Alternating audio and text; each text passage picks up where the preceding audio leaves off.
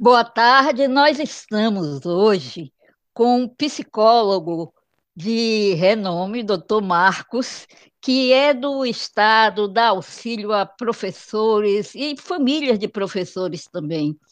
Então, assim, ele tem um conhecimento profundo dessa questão que envolve os sentimentos dos educadores, seus filhos, aqui na Bahia.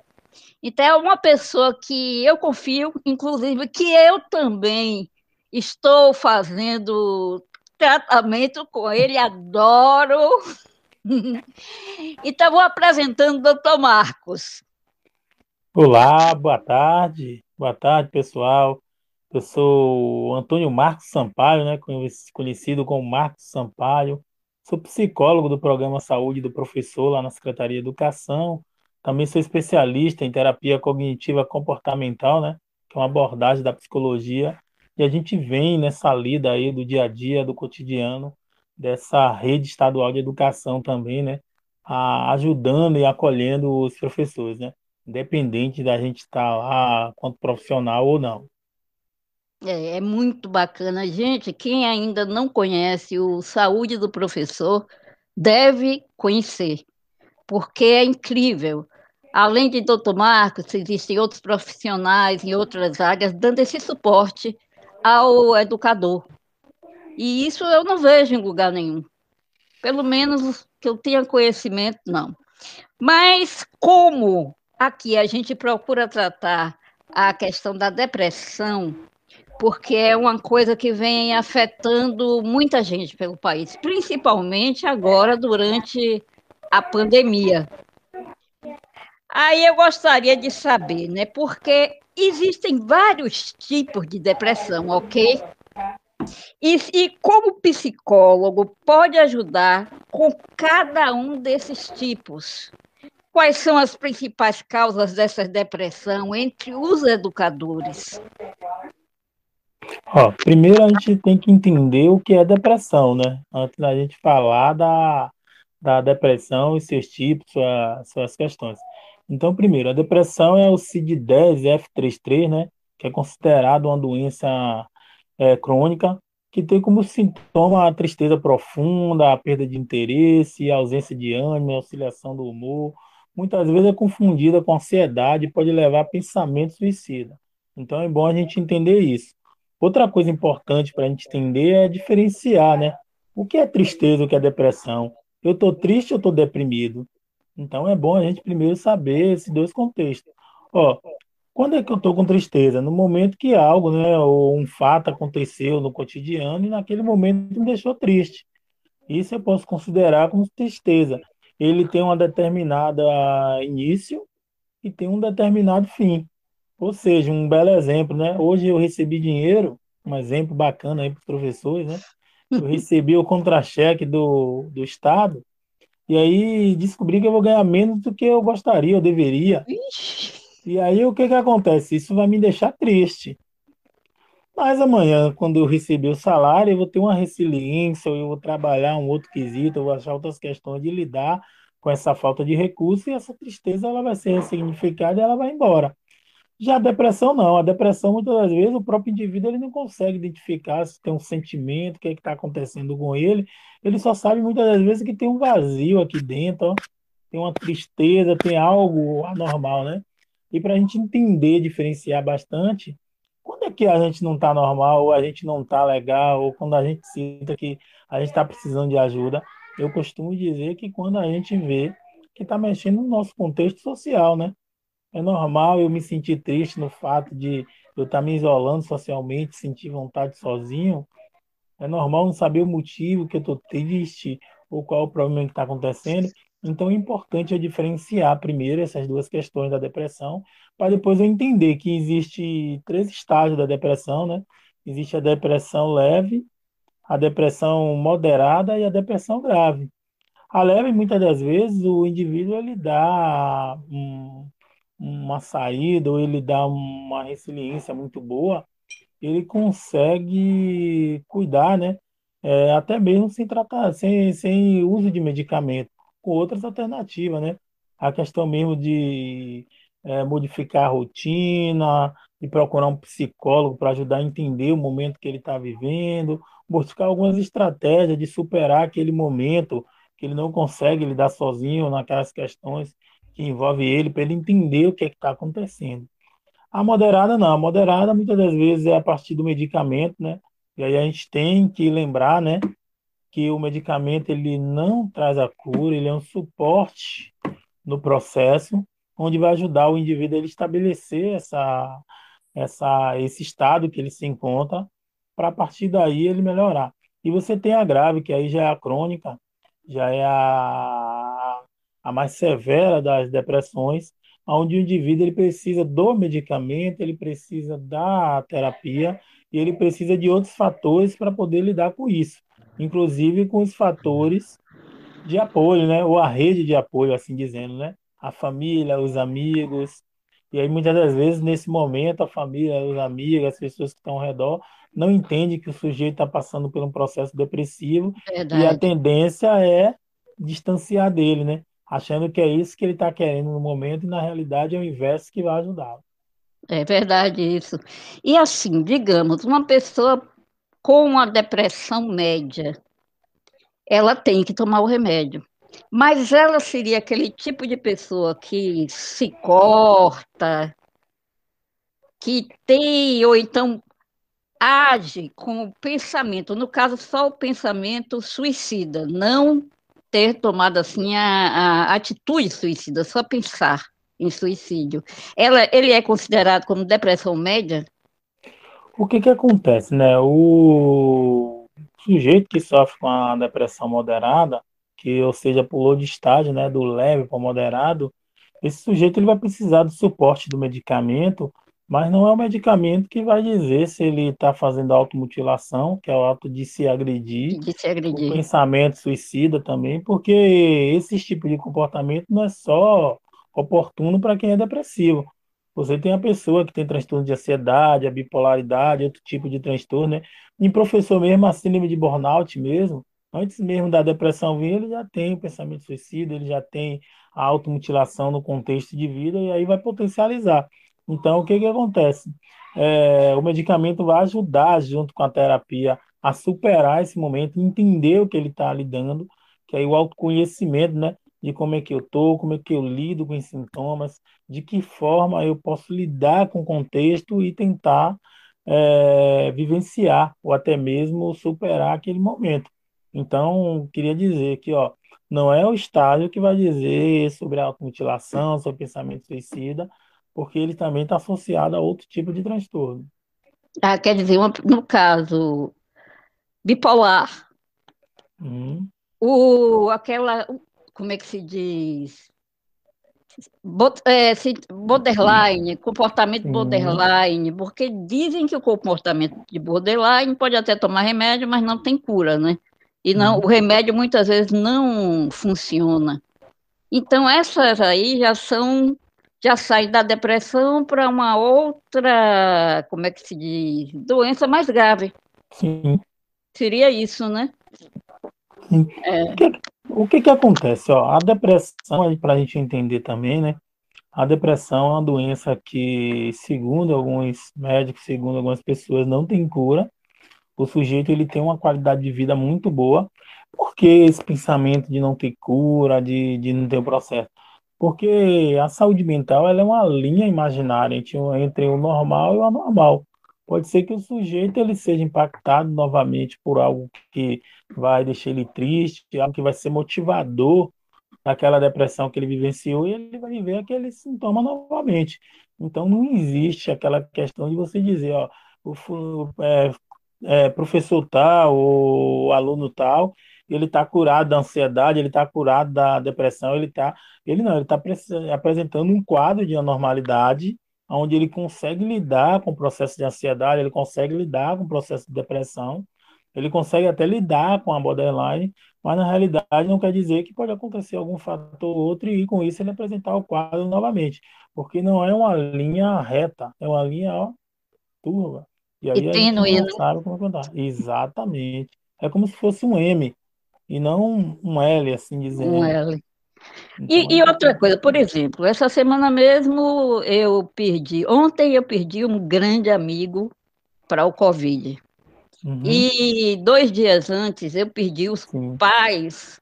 Quer dizer, eu me digo assim, perdi os pais, porque eram pessoas conhecidas, de duas pessoas que estavam muito ligadas a mim, também por causa do Covid. Então, eu fiquei triste no dia que perdi os dois, porque eu sabia que meus amigos estavam sendo afetados. Um estava saindo do hospital quando recebeu a notícia do pai, e a outra já tinha perdido o irmão, um tio. E ontem foi uma família toda abalada, porque meu amigo tinha muita gente para cuidar.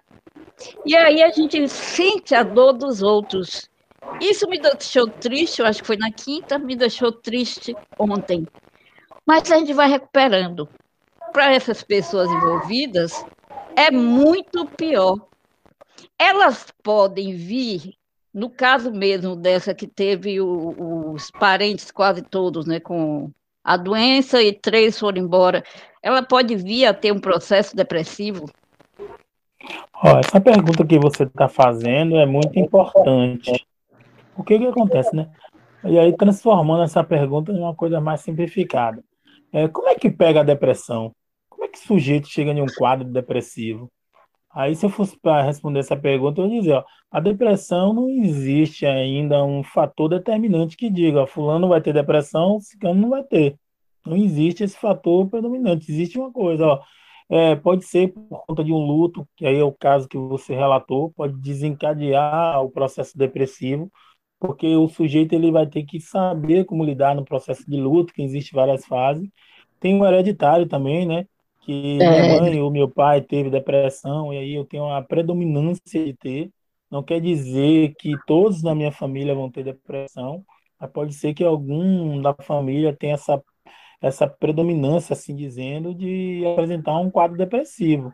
Você também tem as questões medicamentosas, uso de drogas, é, o contexto de vida que o sujeito é inserido, as questões que ah, ocorrem com o sujeito na formação do processo de vida dele.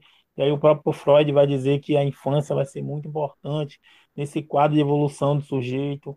Então você vai ter uma série de questões aí que vai estar levantada para dizer, ó, é, Marcos aqui, que é psicólogo aqui nesse momento, está aqui com vocês conversando. Amanhã ele pode ser que apresente um quadro depressivo? Sim porque tudo é, vai depender também de como a vida, ele vai saber lidar com a vida e como essa questão de vida vai impactar. E aí, na questão da pandemia, que também respondendo essa pergunta, na questão da pandemia, é, alguns quadros ou alguns sentimentos são esperados. Sentimento de tristeza, de perda, irritabilidade, uma série de outras questões, você vai ver que são quadros esperados no momento de depressão. Do momento da depressão, não, desculpe, do momento da pandemia. Da pandemia. Da pandemia. Então, o que, que acontece? É, o sujeito vai estar é, disposto a pegar outros tipos de transtorno, potencializar, sim. É bom lembrar né, que o que mais afasta o trabalhador, né, e não só falando na educação, mas se você fazer um, um filtro, um desenho das pessoas que estão se afastando, você vai notar que a depressão, se ela não tiver em primeiro, está em segundo lugar. Depressão e transtornos mentais. Então, o que, que acontece? Então, você vai abrir um olhar para esse momento. E no momento da pandemia, isso aí potencializou de um jeito que é o quê? É como se tivesse um interruptor desse que você tem cara de luz. Ele está ali, ó, só aguardando que alguma coisa, algum impacto, algum acontecimento aperte esse interruptor. E nesse momento de pandemia, a gente está disposto a isso. Agora, independente da, da pandemia, por exemplo, é uma coisa que eu sinto, o papel do líder, ou do chefe, ou do diretor de escola, junto aos que têm esse, como é que, esse problema, estão ensinando da escola, tomam os seus medicamentos, mas eles, às vezes, precisam de uma licença precisam se afastar por um tempo para poder cumprir uma função de, ou, diferente dentro da escola, ou então precisam se afastar mesmo. E não Sim. são levados a sério. São como pessoas inúteis, são tratados dessa forma, como pessoas inúteis dentro da escola, e aí vamos substituir aquela pessoa. Eu mesma já passei por isso. Vamos substituir aquela pessoa porque ela não está rendendo muito. E aí, eu também peguei um debate muito interessante, B2B, que é de empresa. Eles tratando dessa questão do funcionário que sofre de depressão. Eles estão se voltando para isso, observando isso. Porque muita gente, gente que está com problema são pessoas boas, pessoas que sabem fazer o trabalho muito bem, executam muito bem e que precisam daquilo. E eles já tratam desse problema de forma a fazer com que a pessoa ela receba apoio. Então, isso é um problema sério que a gente vive, às vezes, na nossa área. Ó, primeiro, eu, eu queria lembrar duas coisas, primeiro, né? Primeiro, a gente vai ter que. Aí eu não estou fazendo crítica a nenhum sindicato ou a qualquer categoria, viu? eu estou falando aqui no espaço, quanto psicólogo, quanto uma pessoa da área de saúde mental, né? É bom salientar isso. É, e aí eu vou falar até como Marcos. O que que acontece? Ó, a gente temos ainda um pensamento de categoria, um pensamento de luta voltada ao capital, voltada à valorização capital do sujeito. Só que a gente está no momento da pandêmica, no momento de virada de história de vida, que a gente vai ter que mudar o contexto do capital para também para melhoria e promoção de saúde. E aí você vai ter uma discussão alinhada que é tipo assim, ó, tá na hora da, da, da nossa querida, né, PLB, né, e se ela faz isso, eu acho que tem que potencializar um pouquinho Ah, mais, né, de apoiar as campanhas de promoção à saúde, não só mental, como do Dia da Voz, o dia de uma série de outras questões de promoção à saúde ao servidor. É, eu acho importante quando ela discute as condições na sala de aula, mas se a gente for pegar o nosso diário hoje, pega o diário hoje do estado da Bahia, você vai olhar o número de servidores que foram afastados por licença para tratamento da saúde durante a pandemia. E aí, o que que está adoecendo esse servidor no momento da pandemia? E aí, se a gente for levar só para o simples mérito da discussão de que ó, o trabalho remoto está tá desvalorizando a categoria, está trazendo professor, eu concordo com tudo isso no ponto de vista do Marcos, mas eu queria dizer que também a gente já tem na hora de pensar, né, no Dia Internacional do Autocuidado, para o professor se lembrar que ele tem que ser o que o corresponsável em, em autocuidar, e a gente não ficar só naquela coisa de que, ó, uma professora estava no aeroporto com um processo que não deu para a gente identificar, né? Muito bem, mas a secretaria deve estar cuidando disso. E aí, embora todo mundo lá ajudar a professora, embora todo mundo lá é, abraçar essa servidora, mas e aí, embora fazer um contexto de política pública, de como alinhar, de como fazer, de como acolher, de como acatar, antes mesmo do processo de adoecimento, então acho que até a própria SEC já está compreendendo isso, né?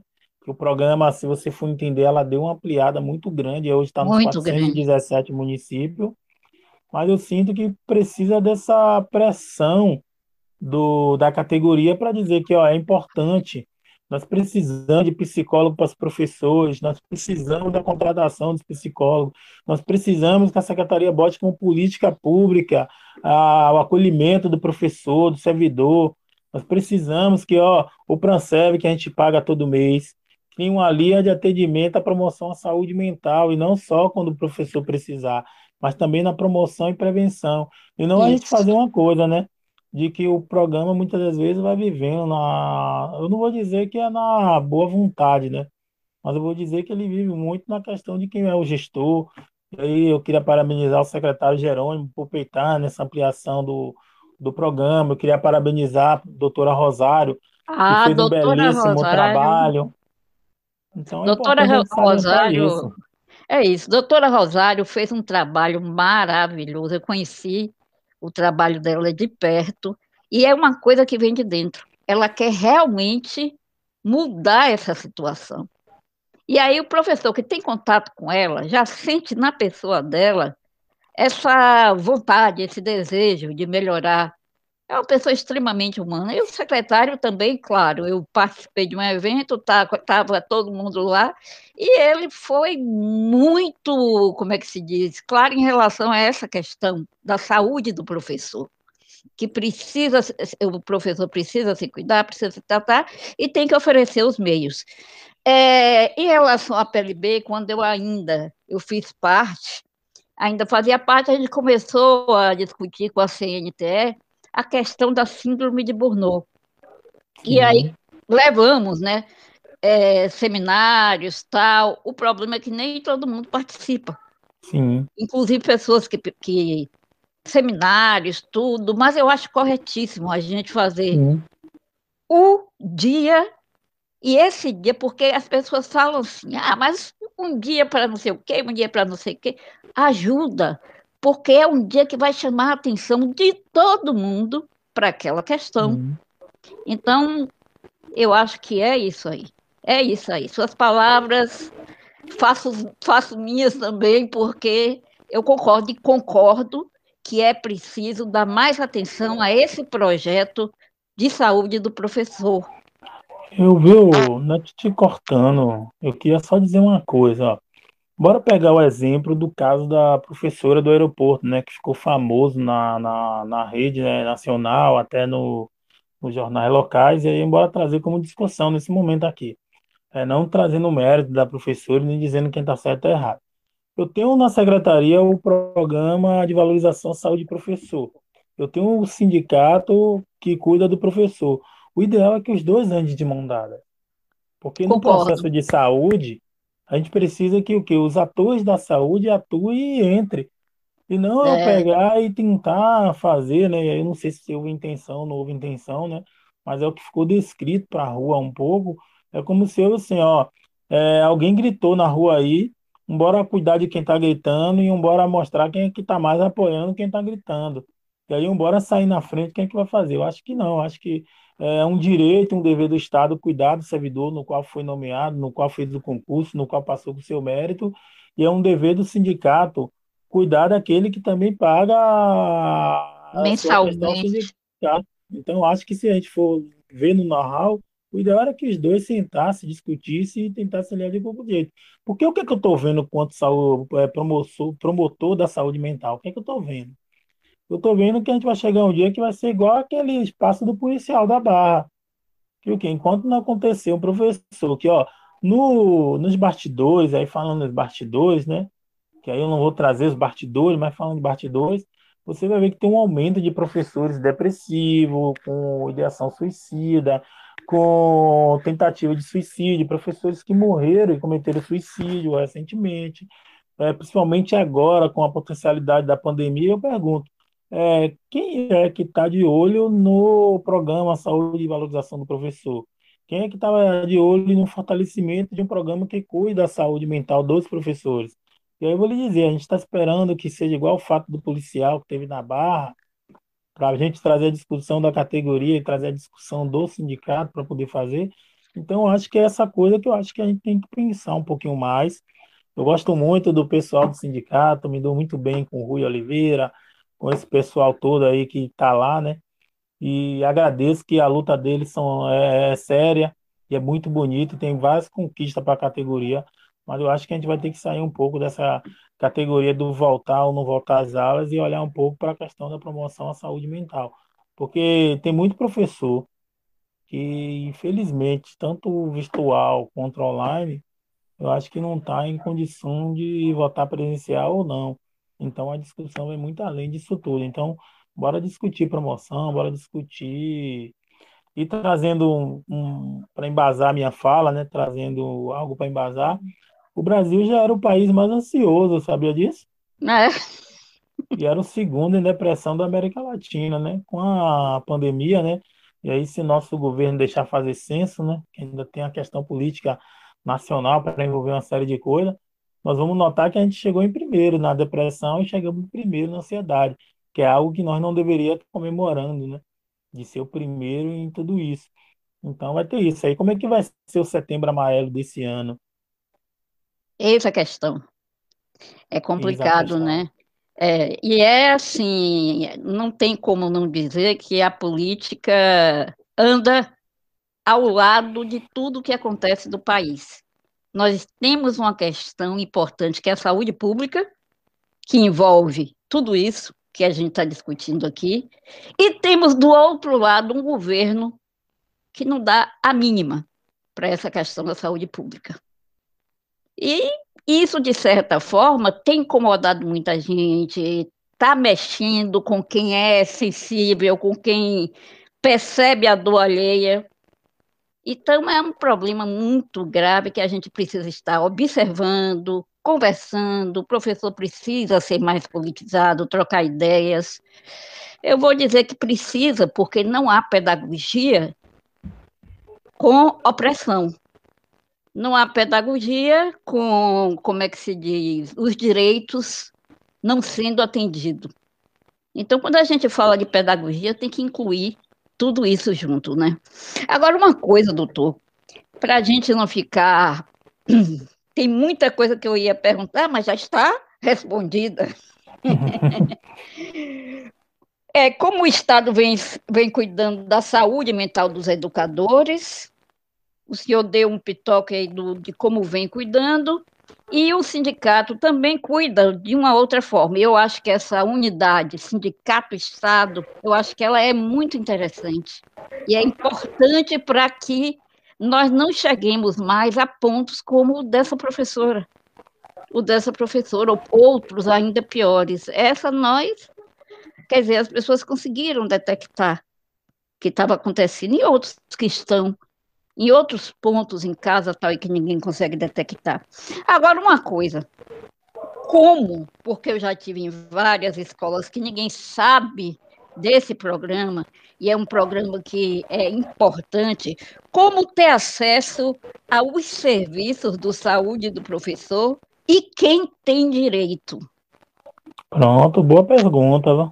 É, só reforçando a sua fala aí, é, eu queria dizer que, primeira coisa, é, mais uma vez, a discussão não é que o sindicato está fazendo ou não fazendo nada. Eu acho que ele está fazendo a parte dele fazendo muito bem. O que eu acho que a gente pode ampliar o olhar da parte dele. Que é tipo assim, é uma pergunta importante que você fez. Quem é que está tendo acesso e quem tem direito, quem pode? Hoje, todo professor, né, independente de ser efetivo, reda ou prestador de serviço, ele tem direito, porque quando a gente fala de é, saúde, é, programa de promoção à saúde ao servidor, né, valorização ao servidor, o saúde do professor, a gente não vê a questão do vínculo, a gente vê que o que ele está vinculado a nossas unidades. Só que a gente tem ampliado o olhar de escola, né? Se você for notar, a gente está acolhendo aluno, acolhendo funcionário, acolhendo a comunidade escolar, pai de aluno, e aí, o que é isso que a gente está fazendo? Na realidade, a gente está num processo de ampliação, mas é um processo que não está dando conta, principalmente quando você fala de interior. Quando você fala de interior, e aí eu estou falando, né? Quantos psicólogos tem hoje no programa? E aí seria importante o apoio da, da, da categoria, o apoio dos professores para ampliar esse programa, principalmente para quem usa e quem conhece. Hoje nós temos dois psicólogos fixos, nós temos uma equipe lá técnica lá com Elizabeth, que é a coordenadora, é, temos um educador físico que vai ensinar atividades laborais, e o restante nós temos em algum momento do ano alguns consultores. É, no, na, nessa agora, que vai fechar agora esse mês de junho, nós tivemos 30 psicólogos, e se eu não me salvo engano, a gente vai ampliar para 70. Mas o consultor ele fica no máximo um ano pelo nível de contratação que ele está. E aí é um pela, pela grandeza da categoria, pela grandeza de número de professores, né? E também pelos fatores de risco, né? Que eleva a saúde mental desses servidores, você vai notar que ainda é muito pouco. Muito pouco. E também a gente vai ter que ampliar para a questão do vínculo também, né? Qual o vínculo desse profissional? Então, e outra então, coisa, os filhos também têm direito. Ó, o programa ele é voltado ao professor. O próprio nome já diz, né? Programa de valorização saúde. à saúde do professor. Só que no olhar, né? Quais são os fatores de, de risco, os fatores que levam o professor a adoecer? E aí não estou dizendo o que é causa, estou falando quais são os fatores. São o quê? O contexto, que é chamado ambiente, que ele é inserido, a questão da família, a questão do, do, dos gestores, outras questões que você vai trazer aí. Então, você vai notar que ó, nós tivemos que ampliar o olhar, e aí a secretaria, com o secretário Jerônimo, está olhando desse jeito, nós passamos a olhar o, a escola como um todo. Um todo. E aí, diga. Não, pode falar, eu não cortei.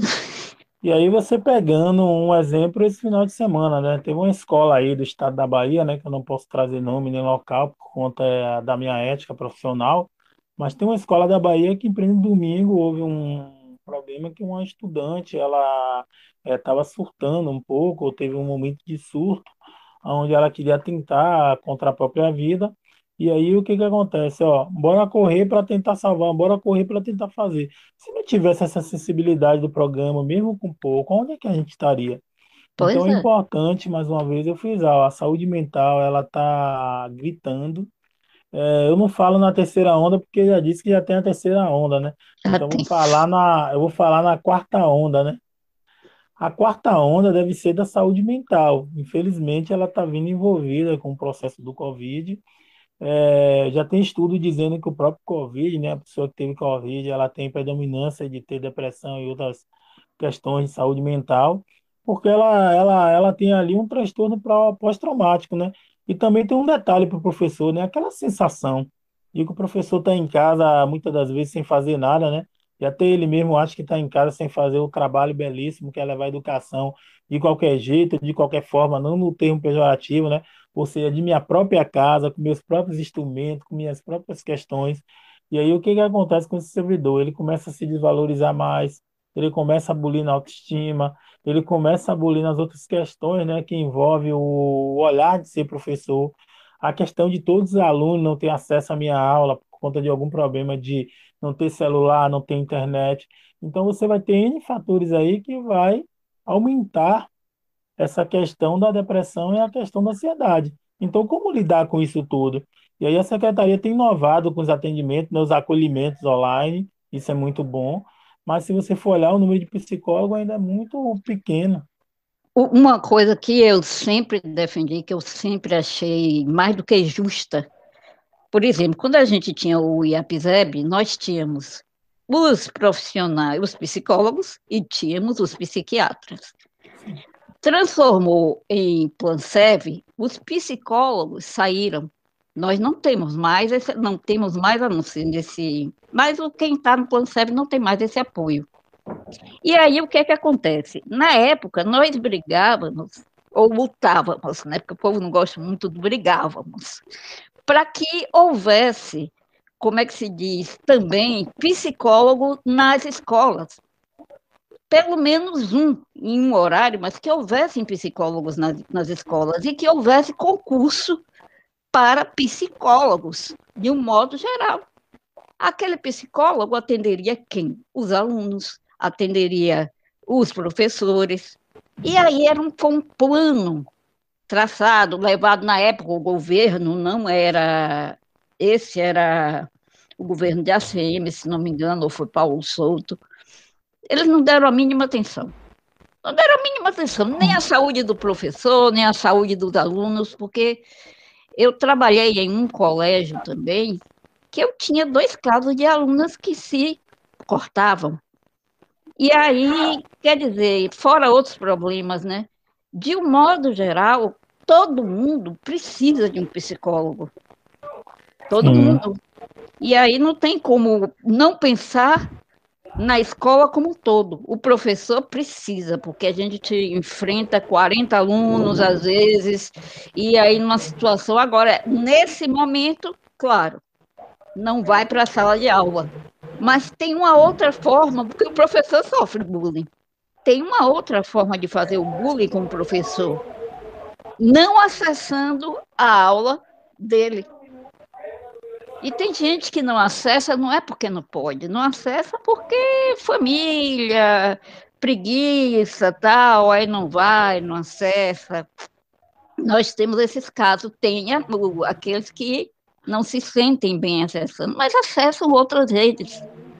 conversam em outras redes, só não vão para escola, que eu digo que aqui é minha escola. Sim. Ó, o que eu queria te dizer? Duas coisinhas, né? É, primeiro, não vou defender governo aqui, não. Vou longe de mim defender governo, né? Embora eu tenha um carinho muito grande, mas eu não estou aqui no papel de defensor.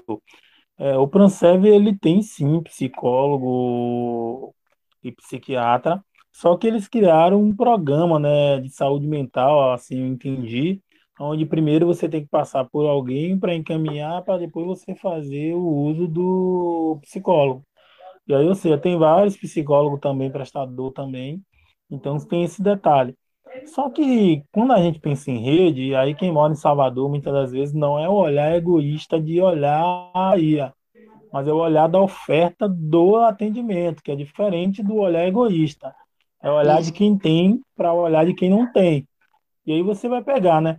Hoje nós temos a Bahia 417 municípios, onde toda a rede particular ou toda a rede pública ou está em Salvador, nas grandes cidades da Bahia. E aí você vai ter Feira, Conquista, você vai ter Itabuna, você vai ter aí Ilhéus, você vai ter que você vai ter alguns psicólogos, você vai ter alguns psiquiatras, mas você tem o restante da Bahia que não tem nem que seja um enfermeiro formado em saúde mental. E aí o servidor, ele tem o cartão do Pansev, onde ele não pode acessar nenhum cardiologista, um clínico geral, ou quem quer que seja de uma rede primária, para poder dizer que ele está com ansiedade, ele precisa de uma ansiolítica, ele precisa de um medicamento, ele precisa de alguma coisa, nem que seja minimamente. Então você vai ter, quando passa ali de feira em diante, você vai ter um outro olhar de realidade de Bahia de saúde mental. O programa Saúde do Professor fizemos no ano passado uma revestinha, né, onde, onde publicamos as redes e foi mapeado nos 417 municípios a rede de saúde mental desses municípios, questão de CAPS, CREA, questão de, de, de psicólogo, tem tudo nessa revista para ajudar o professor. Mas o que eu queria lhe dizer, primeira coisa, é que o, pessoal, né, falando bem assim, simplesmente, o pessoal, o professor, ele vai ter que compreender que, ó, primeiro é entender que eu não estou bem, estou precisando de ajuda, é minha responsabilidade. Claro. Outra coisa, tirar licença médica, tirar tratamento para a saúde é um direito. Eu não estou ali ameaçando ou estou pedindo favor a ninguém. E muitas das vezes o servidor ele procura outra via. E qual é a via que o servidor pega? Eu não vou tirar minha licença por causa de meu aluno, eu não vou tirar porque o diretor gosta de brigar comigo, eu não vou tirar porque eu vou perder os dias, eu não vou tirar. E aí o que, que acontece? Você não está tirando nada e nem colocando nada, você está investindo em você. Então, o servidor ele tem que ter esse olhar do investimento, né?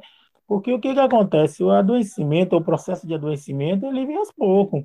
Primeiro você sente uma dorzinha no braço, depois sente uma, um, um ataque cardíaco, depois você vai sentindo outras coisas, e depois vai tomando conta. E aí, o que é isso aí? Que isso aí é o processo de qualquer doença, né? Que primeiro ela atinge o físico, depois ela vai comprometer, comprometer o psicológico e aí incapacitar esse sujeito. E aí, se o sujeito não acreditar que é ele que está precisando de ajuda, ele vai ter que buscar ajuda. E aí, o reforço que eu faço a categoria novamente, né? Eu acho que a categoria está na hora de passar a olhar não como o Estado Bahia, mas pensar como o Estado como um todo. E aí, o Exatamente. Estado que fala é política federal. Ó. É, quando faz a política pública de tirar os CAPs, ou diminuir os CAPs, você está o quê? Você está tirando acesso do pessoal do interior à saúde mental. Quando você tira recursos da saúde mental, você está tirando do povo do interior, porque o professor que está aqui na cidade, infelizmente, infelizmente, ele pode reclamar que não achou agora, demora, mas ele, em algum momento do ano ele vai ter acesso ao serviço. E o professor que está no interior, né, lá em Santa Maria da Vitória, em Corpus, lá em Porto Seguro, outra localidade. E aí, como é que ele vai ter acesso a isso tudo aí? Então é importante a gente estar tá ampliando. E aí, qual o jeito de ampliar? Você sabia que muitas das vezes o professor ele só teve acesso a um psicólogo por conta do programa Saúde do Professor? Pois é. Ele nem sabe para que serve um psicólogo. Você sabia que tem professor que muitas das vezes não sabe nem que o psiquiatra não é para maluco, não é para doido? É, tem esse preconceito, né? Entende? Por quê? Porque o conhecimento tem que ser gerado. Você sabia que o professor no interior, muitas das vezes, né, não dizendo que, trazendo a terminologia que ninguém vai usar, né, que é bocó, é menos compreendido do que o da capital, não é nada disso que eu estou falando. Eu estou falando de acesso. Você sabia que o professor muitas das vezes não sabe qual é a síndrome de burnout, não sabe por que está? Porque ele não teve acesso a tudo isso. Pois Então é é. importante a gente lembrar disso, ó.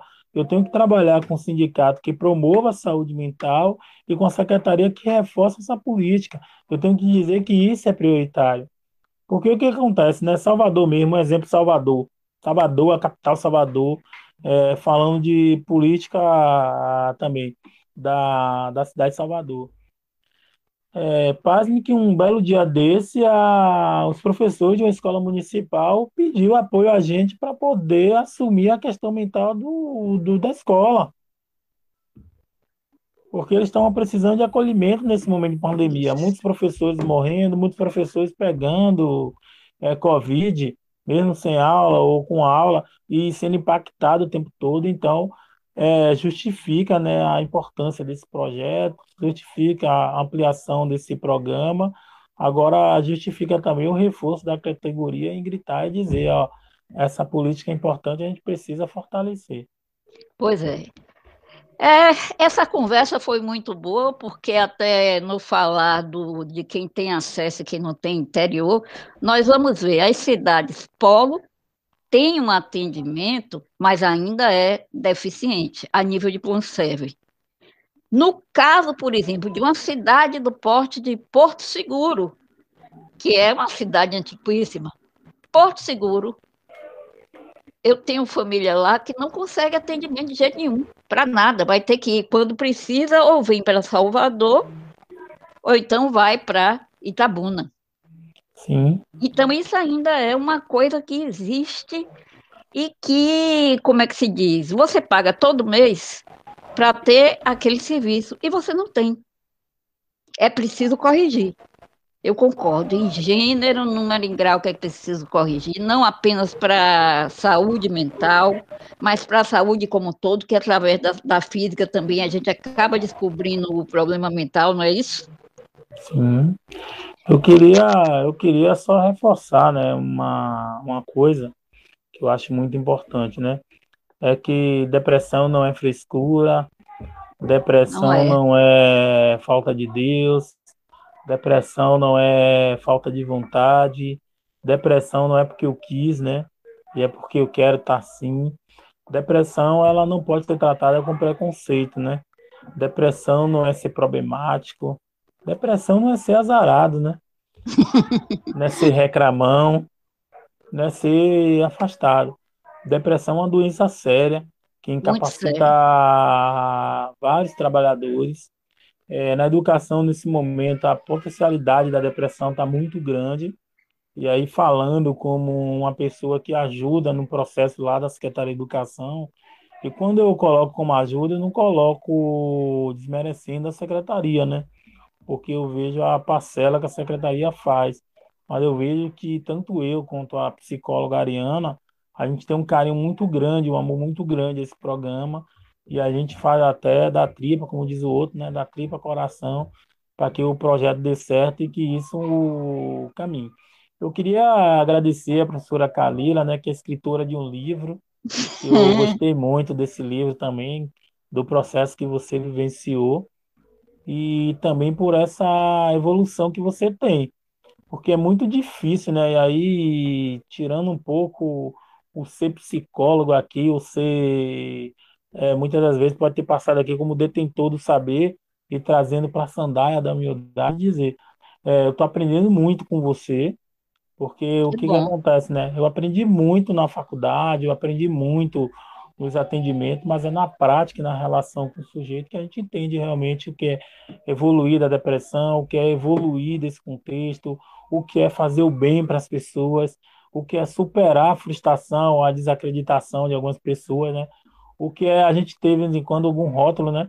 Muitas vezes as pessoas colocam vários rótulos e preconceitos na gente, e a gente pegar e, como diz, né, no popular, dar uma banana para tudo isso e dizer: eu sou Kalila, eu sou escritora, eu sou professora, e não adianta calar minha voz, porque eu vou estar tá aí, eu vou fazer, vou tá falando. eu vou escolher isso aí. É isso aí, doutor. Olha, esse, quando você fala na defesa, eu quero parabenizar, porque você faz uma defesa maravilhosa dessa questão. É, é, eu digo você porque é quem eu tenho maior contato. Você, doutora Rosário, o próprio secretário, fizeram uma defesa maravilhosa. Agora a gente precisa unir forças, toda a categoria, todo mundo, o sindicato, para conseguir combater ou então, pelo menos, corrigir esse mal. Eu tomo medicamento até hoje, porque eu acho que tem que ser por aí. No meu caso, mas tem época que a gente toma e parece que tomou água, né? É que o medicamento, Kalila, é importante a fala que você trouxe, desculpa interromper, mas o que, que acontece, né? O medicamento é a coisa mais importante que o sujeito está tomando ali naquele momento, que é o suporte. É o suporte. Junto com a, com a terapia, vai ajudar você a vivenciar, vai ajudar você a superar esse momento. Pois Mas é. o que você tem de especial, e isso é bom a gente ressaltar mais uma vez, é a humildade de botar a cara na tela e dizer, ó, eu vivencio isso, eu sofro isso, mas eu escolhi ajudar as pessoas. Eu resolvi usar minha vida como bandeira de luta. Eu resolvia não ficar no cantinho da minha casa, ou, ou muito bem, se eu quisesse um relatório médico, ou quisesse alguma coisa, estar tá encostado, ganhando aí no fácil, como diz o outro, eu preferi não, botar a cara e tá aí lutando e tá aí fazendo tudo isso como eu estou fazendo hoje. Eu queria parabenizar também a professora Rosário, né? Não desmerecendo os outros coordenadores ou os outros superintendentes que passou por ali, mas dizer que foi uma superintendente que chegou e disse, ó, eu vou abraçar isso aqui, ó. Eu acho que isso aqui vou colar diante de mim.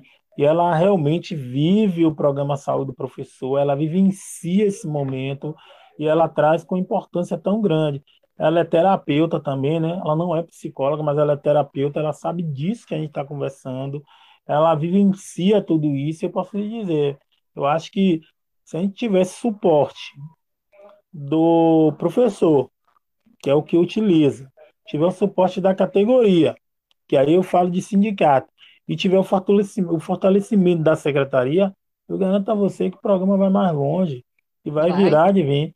Em vez de virar um espaço da secretaria, em vez de virar a vontade, né, como a professora Rosário veio disse, eu vou botar aqui debaixo do braço e chamar de meu, é, pode virar uma política mesmo da secretaria, um algo a mais, e aí usar como bandeira e realmente ter recurso. Não para contratar consultor, e sim contratar psicólogo para fazer um núcleo de, verdade. de apoio, núcleo de apoio ao servidor e fazer promoção à saúde mental e colocar um núcleo desse em cada NTE, né? Como é feito com os consultores, né? Imagine Exato. se aqui em Salvador, que aí você já teve lá no SAC, educação, já foi atendida lá. Imagine se em cada NTE tiver uma salinha daquela. Poxa vida, é uma diferença absurda. Então o sindicato tem que lutar para que seja implementado cada uma salinha daquela, com cada um deles lá dentro, tá bom? Então tá queria bom. agradecer. Eu também quero agradecer, dizer que foi assim uma conversa maravilhosa. Não vejo a hora de que outras pessoas se juntem a essa ideia e é isso que uhum. eu estou esperando, é para isso que serve esse podcast. Muito obrigada, doutor Valeu, obrigadão. Muito obrigada. Dá um beijão na, na superintendente em Rosário, que é uma, uma, figura, uma grande figura. Valeu mesmo. Valeu, até, muito obrigado. Até o próximo encontro, né? Tchau, tchau. Tamo junto. Só basta chamar, a gente vai estar aqui, viu? Ai, tá bom. bom. Tchau, tchau. Tchau.